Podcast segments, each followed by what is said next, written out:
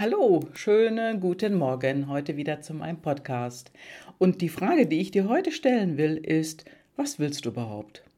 Was willst du überhaupt wirklich, wirklich mal so von Herzen? Und wenn ich mit, mich mit meinen äh, Kunden unterhalte, die können immer ganz schnell sagen, was sie nicht wollen. Aber was sie wollen, das ist gar nicht so klar. Also viele sagen dann, ich will nicht mehr so viel arbeiten. Ich will mehr Zeit für mich. Aber ich weiß nicht wie. Ich will endlich nicht mehr so viel Stress. Ja, das ist auch nicht. Aber was willst du denn? Die meisten haben den Fokus darauf, was sie nicht wollen und auch gleichzeitig auf die negativen Dinge, also auf Negativität und auf negativen Ausdruck. Doch was ist das Positive, was du willst für dich? Was willst du? Was willst du überhaupt? Sag es doch mal.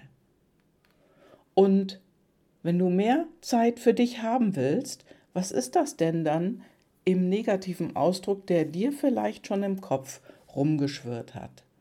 Und das heißt vielleicht auch, ja, ich will nicht mehr Zeit so viel mit für andere arbeiten. Ich will nicht mehr so viel Zeit, ja, für andere da sein. Ich will jetzt endlich mal Zeit für mich.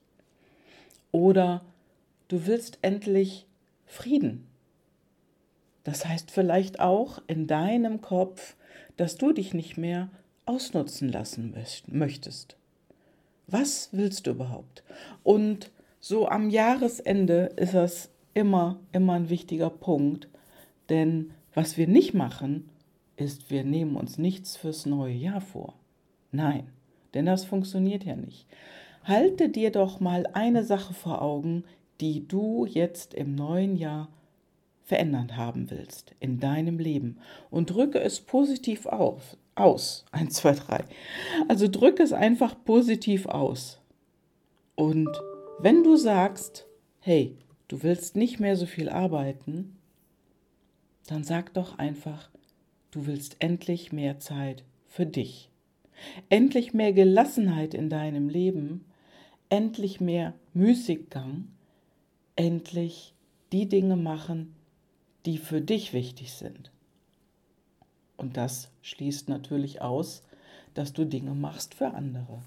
Denn so häufig ist es, dass Menschen genervt sind von ihrem Chef, von den Kollegen, vom Partner und dann ist der Frust auch gleich wieder da auf der anderen Seite.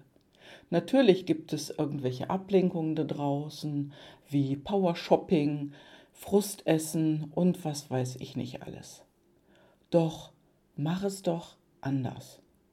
Geh in dich, geh in dich und nimm dir die Zeit und überleg dir einmal, was du wirklich willst. Und zwar nicht in einer Opferhaltung, sondern in einer Schöpferhaltung. Was willst du im nächsten Jahr alles Neues für dich im Leben schöpfen? Und zwar in allen Lebensbereichen. Denn du kannst es entscheiden. Das macht kein anderer für dich. Und du, du bist diejenige und du bist derjenige, der glücklich und zufrieden sein darf, genauso wie alle anderen da draußen. Doch was bedeutet das für dich? Was bedeutet Glück für dich? Was bedeutet Zufriedenheit für dich? Was muss erfüllt werden, damit du das bist? Ja, und damit du endlich zum Schöpfer deines Lebens wirst, nimm dir die Zeit und überleg dir, was willst du überhaupt? Was willst du wirklich? Ja, und mit diesem Gedanken verabschiede ich mich jetzt und ich wünsche dir einfach eine glückliche Zeit und es hört nie auf, es geht weiter und auch du darfst die nächsten Schritte tun. Ganz, ganz liebe, herzliche Grüße, deine Gabi.